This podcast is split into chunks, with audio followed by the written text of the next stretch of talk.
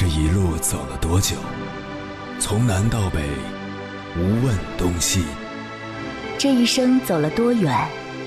春华秋实，红颜白发。也曾鼓起勇气，奔向不曾到达的地平线。也曾迷失方向，受困于爱恨情仇的漩涡。当夜幕降临，一切归于沉寂。有人正迎着月光。踏遍千山万水，为你而来。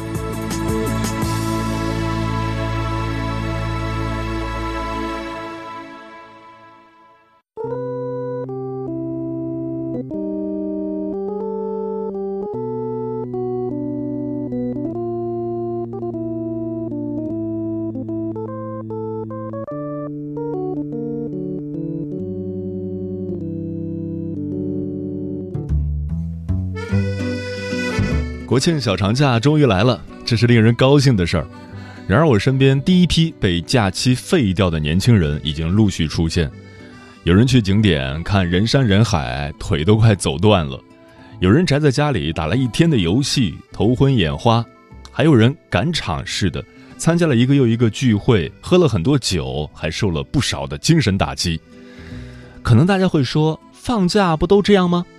连我这个平时自诩很自律的人，不上班的时候，偶尔也会疯狂追剧，但追完剧心里又会有负罪感，觉得自己虚度了光阴。每次自责的时候，我都会发微信给一个朋友，让他鞭策一下我。果然总有疗效。我们俩的对话特别简单，常常是这样的：我问在干嘛，他说看书；我问昨天去哪儿玩了，他说哪儿也没去，就在家看书。我问：“这几天打算干嘛？”他说：“明天打算去健身房，一起吗？”我回了他一个字：“假。”他发了一个无脸的表情，算是默认。过去我总觉得过节大家都在放假，勤奋自律都是扫兴。可是当你身边的牛人越来越多，你会开始怀疑不正常的那个是自己。你所谓的休息，不过是在放纵。在牛人的世界里，没有放纵两个字，他们也会累，说自己需要休息，他们也会放假，享受人生。可你就是觉得这些人的日子和自己过得不一样，好像一切都尽在掌控之中。更可怕的是，你只能眼睁睁地看着自己被甩出好几个身位，还不得不承认这很公平。的确，如果你连自己都管不住，谁还能拯救你？这些年来，通过观察身边的人，我得出这样一个结论：越优秀的人越不爱放纵自己。有一次，我和朋友聊天，说起假期还在加班的人，只有两种：一种是年薪百万的，一种是月薪三千的。这两种人恰好印证了优秀的两个阶段。我身边就有一个典型案例：一个比我大两届的师姐，年薪现在是我的三倍。按照同学们的话说，你能到被他抛弃的程度，就应该觉得骄傲了。刚上班那会儿，他月薪三千，逢年过节必加班，同学聚会也很少参加。有人调侃他是不是薪水太少，不好意思出现。自从他年薪百万以后，谣言也渐渐平息。那些过去觉得他穷的见不得人的，现在都觉得他富的高攀不起。不过，他还是一样的热爱工作，不管去哪玩都会背着笔记本电脑。那时我还理解不了这种人，后来想明白了，优秀的人本来就和常人不一样，越是名正言顺放纵时，自律才更有价值。没钱时愿意用付出换取别人看不见的机会，有钱时自律已经成了一种生活方式。我猜想。他们也曾经有过短暂的失控，也会忍不住放纵，只是比起短暂的舒适，他们在未来想要更多的东西，就是这点想要拉开了人与人之间的距离。过去我也喜欢和别人一起 diss 那些假期不好好休息的人，后来我发现，并不是人家不会休息，是比我们更会休息，也更会享受。不是每天熬夜之后睡到自然醒就叫休息，也不是每天唱 K、聚餐、打游戏就叫享受。有个当医生的朋友跟我说，如今的年轻人都担心自己加班熬夜过劳死，其实按照他们现在的享乐方式，长假才更容易猝死。我觉得猝死倒还不至于，伤害自己是肯定的。熬夜攒了一脑子垃圾，暴食攒了一身肥肉，聚会攒了一肚子气。总结起来就一句话：累个半死，什么也没干。可以预见，假期最后一天，又有一批人要在朋友圈嚎叫节后综合征，不想上班，找不到状态。其实都是自己给自己挖的大坑。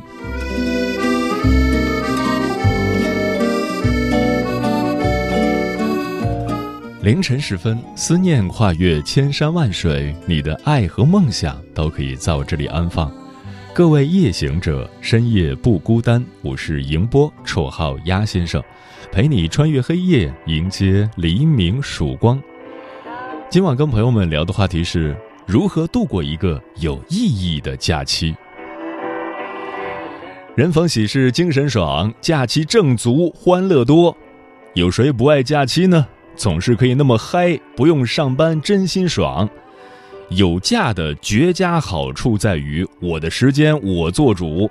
有对象的拖家带口去旅游，没对象的也要卖萌耍帅，参加下国庆杯朋友圈摄影大赛。当然有爱就有虐，假期是各种婚礼的高发期。如果朋友发来请帖，简直是心伤钱更伤。好不容易出门旅个游、散个心，也是路堵心更堵，不是被坑就是被宰。那么，如何让假期过得有意义呢？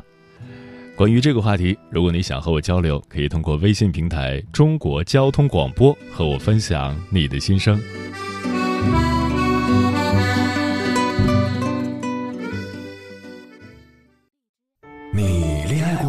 结婚算了，俺都有孙子了。呃，一直都单身啊。爱过，你有梦想吗？我希望多拉点生意，给孩子攒点钱。年轻的时候想当个舞蹈家。当然有啊，不过 我只想给自己打工。我一直想开个花店。你走过千山万水吗？跑了二十多年车，哪儿没去过呀？我也是个旅游达人，山山水水都看过。还没走过，不过呢，我想以后是不是能够环游世界？追星算吗？从一个城市跑到另一个城市。那你呢？我。爱过，有梦想，此刻依然在路上，跨越千山万水，奔赴与你在深夜的心灵之约。中央人民广播电台交通广播《心灵夜话》栏目，千山万水只为你，我是迎波，让我收藏你夜晚的思念。假期可以是一个慵懒的借口，也可以是一个完美蜕变的契机。国庆小长假已经开始了，你准备怎么过？今晚千山万水只为你，跟朋友们分享的第一篇文章，名字叫《如何度过一个有意义的假期》，作者西兰发。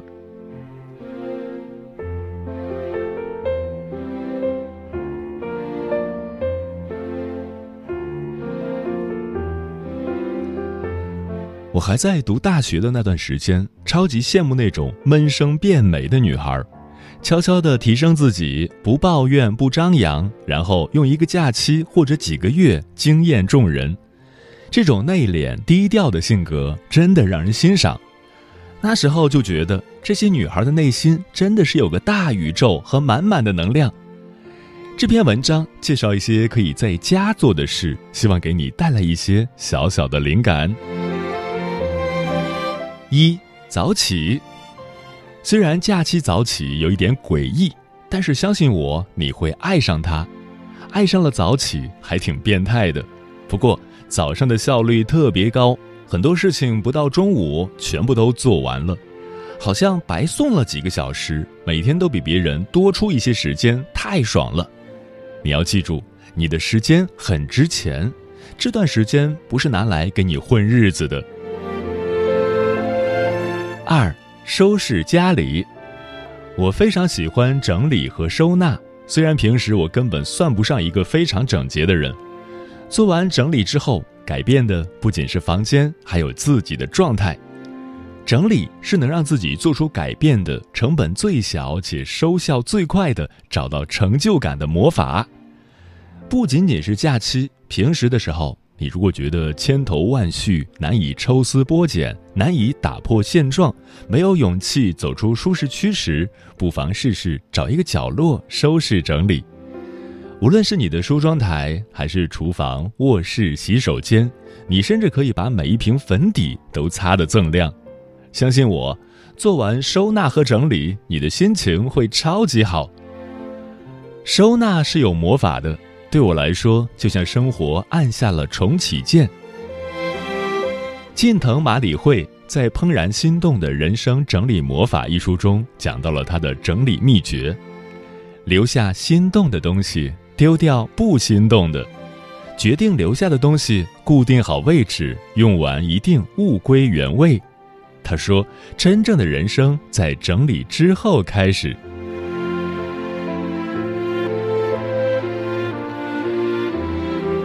三做饭，这个假期我真的特别羡慕会自己做饭的人，这该是多大的乐趣啊！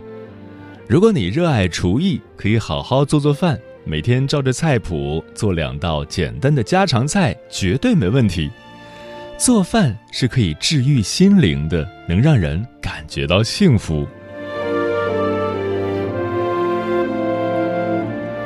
三看书和写作，听过这样一句话：写作是整理内心的房间，输出可比输入要难多了。一个道理自己不吃透，是绝对不可能深入浅出的讲成大白话的。我是一个特别喜欢阅读和输出的人。其实，人有很多成长都是靠吸收、归纳、自己重述。你那些零碎不知所云的时间，如果不是玩玩手机、聊天、逛淘宝、刷微博上的碎片信息、看八卦打发时间，而是找本书来阅读的话，你的格局早就不一样了。真的很推荐大家睡前试试深度阅读，把手机扔到一边，拿起一本真实的书来读，不是用某些读书软件。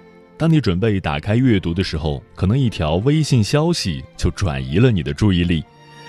我们平时也会在网上获取很多信息。且不说很大一部分是无效信息，零散的进行阅读，我们得到的就只是一些零散的记忆点，更多的是帮助你消磨时间，而不是教给你系统的思维。你在网上冲浪的时候，你会觉得他们这样说好有道理，那样说也好有道理。其实，那些你觉得好有道理的道理，并没有真正引领你。他们只是在迎合你，你也没有成长。你没有足够的阅读量的时候，在看到很多零散的信息时，会很容易相信某些似是而非的道理，很容易被说服、煽动、改变。你就会发现，你更不懂了。除了睡前，我平时也在白天阅读，但是都不如睡前那么有深度。把手机关机。一心一意吸取一本完整的书里面的知识，学习让人平静，也会提升你的工作能力和个人素质。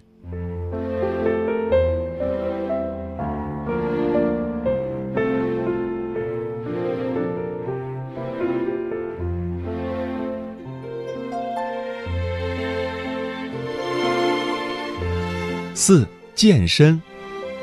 这个假期，我每天都保持着健身的习惯，特别是在家，我发现在家健身好像更加令人上瘾，因为成本太低了，随时都可以开始。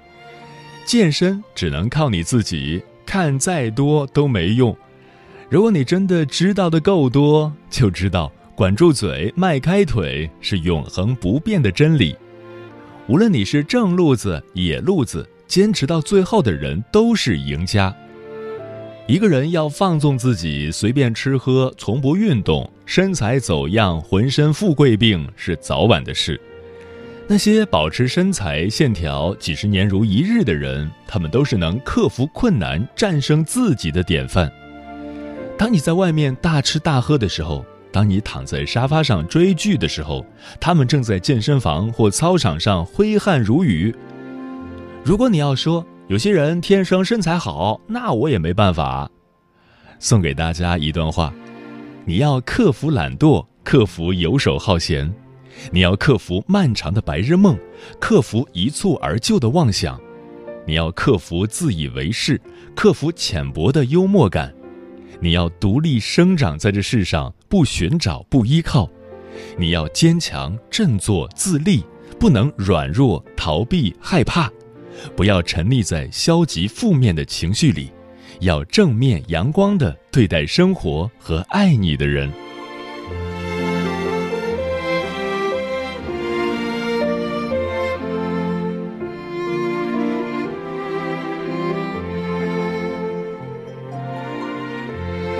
五，享受独处。我自己一个人吃饭的时候，有时会非常有仪式感的穿好鞋子、化好妆，找个安静的地方。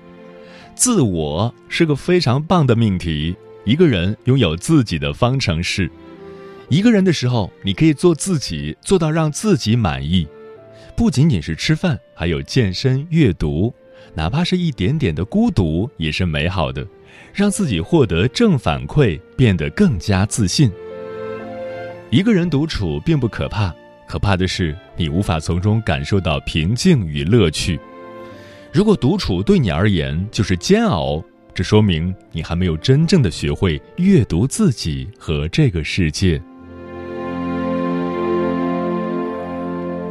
六，抵抗诱惑。抵抗诱惑。大概是成年人的必修课之一，克服自己的懒惰确实挺困难的，但是想要就得付出，毕竟能让你变好的事情都不会让你太舒服。趁这个假期，在家沉淀自己，看书学习，管理身材，好好护肤、减肥、健身，让自己提升。假期。刚好是你一个人默默蜕变、焕然一新的机会，这时候不抓住就太可惜了。希望我们都能成为不动声色、默默把事情做了的人，千万别让自己无所事事、虚度时光，因为人是会慢慢废掉的。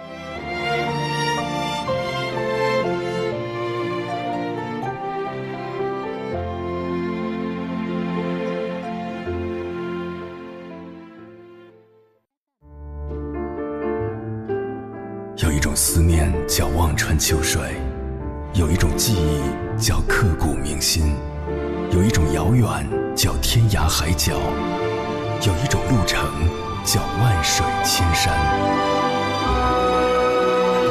千山万水只为你，千山万水只为你，正在路上。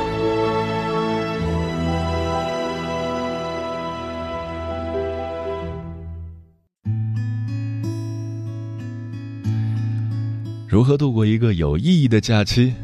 听友桃子说，假期之所以会过得无意义，是因为很多人根本不知道自己要干什么。每天除了吃饭、睡觉、玩手机、看电视，就没有其他的事情要做了，确实就会无聊。可以制定一个计划，每天坚持做点什么，比如练字啊、打球啊，要看多少本书啊，有计划就不会无所事事了。珊珊说：“可能是年纪大了，放假的时候越来越喜欢一个人待着，可以一天看完两本书。比起出门旅游看人挤人，看书让我觉得更惬意；比起玩手机刷视频，看书让我觉得更充实。”大力说：“可能上班更有意义吧，因为我要上班。确实，每次放假的时候。”其实大部分人都是奔着放松去的，也有相当一部分人，包括我在内，还是要继续坚守在岗位上。漂浮的云说：“假期对我来说无所谓，常年无休，二十四小时全天候为一家老小服务。”确实啊，有很多老一辈的人。即使是已经退休了，还要为这个家庭不断的操劳，照顾年轻人的起居，还要帮助年轻的一辈带孩子，这样的奉献和付出，不知道到底得到了什么。如果有机会的话，还是给自己放个假。马思雨说：“这个假期，我和鸭先生一样，会通过电波的方式陪伴很多人。或许在返程的路上，或许在出门的去程当中，这份陪伴就是最大的意义。虽然无法完整的休息，但是每一次陪伴都值得。”嗯，这是一位同行的留言，同样也在电台工作。呃，我们的工作其实并没有那么高大上，就是一份简单的陪伴。希望那些开车在路上的人能够感受到一份温暖吧。烈日灼情说：“我妈说，大家都说旅游就是一个从你看腻的地方到别人看腻的地方去的过程，但是我还是希望你假期可以出去走走，游历名山大川，看祖国壮阔的山河，心胸也会变得开阔。”办公室不是你的全部，生活也可以在别处。旅游的意义，大部分人都懂，但是呢，我们的悖论就在于，全中国人的假期基本上都是一致的。国庆的时候，你放假，别人也放假，这就导致有限的景点 堆满了各种各样的人，所以人挤人就成了中国假期的一个特殊的景观。所以现在很多人就开始错峰出游，或者通过调休的方式呢，去一些不为人知的小众景点。如果是有这样的机会，当然更好；如果没有的话，虽然人挤人，还是要把心给放宽一点，不要去斤斤计较一些在旅游当中跟别人发生的矛盾。毕竟出来玩，心情最重要。枫叶轻飘说：“一个人有空闲的时间不容易，特别是我们这些上班族，想休息一两天都是很难的。没有空闲时间，几乎每天都有安排。适当的休息有利于一个人全身心的投入新的工作。在国庆假期中，我的工作呢，就是在家里待着，看着在高速路上堵得车水马龙，每个景区人山人海，就会感觉自己庆幸没有深陷其中。”放假在家陪着家人度过平凡的每一天，也是很有意义的。龙哥说：“放假了，自己要学会做时间的主人。人有很多种活法，你选择不同的方式，就会有不同的收获。有的人利用假期给自己充电，有益身心；有的人虚度光阴，自暴自弃，毫无长进。所以，自控力很重要。嗯，假期。”不管做什么，最忌讳的是自暴自弃。自暴自弃一时爽，但它的长尾效应却很烦人。当假期结束时，虚度假期的人更容易感到痛苦，在投入到工作和学习中时会更加的低效率。所以，放假可以放松，但放松不等于放任放纵。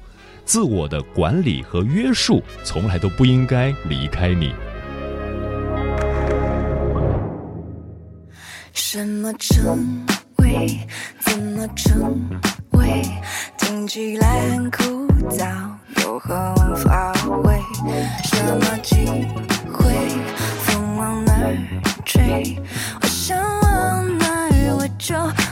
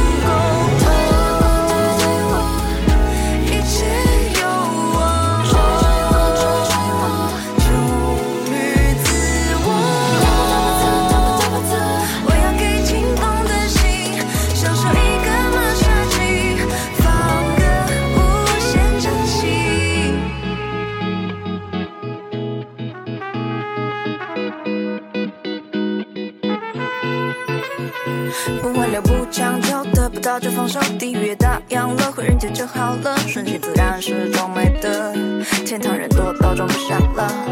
怎样活法和别人什么关联？说一辈子不过闪烁的时间，剧情什么样都有我，毕竟主角配角都是我。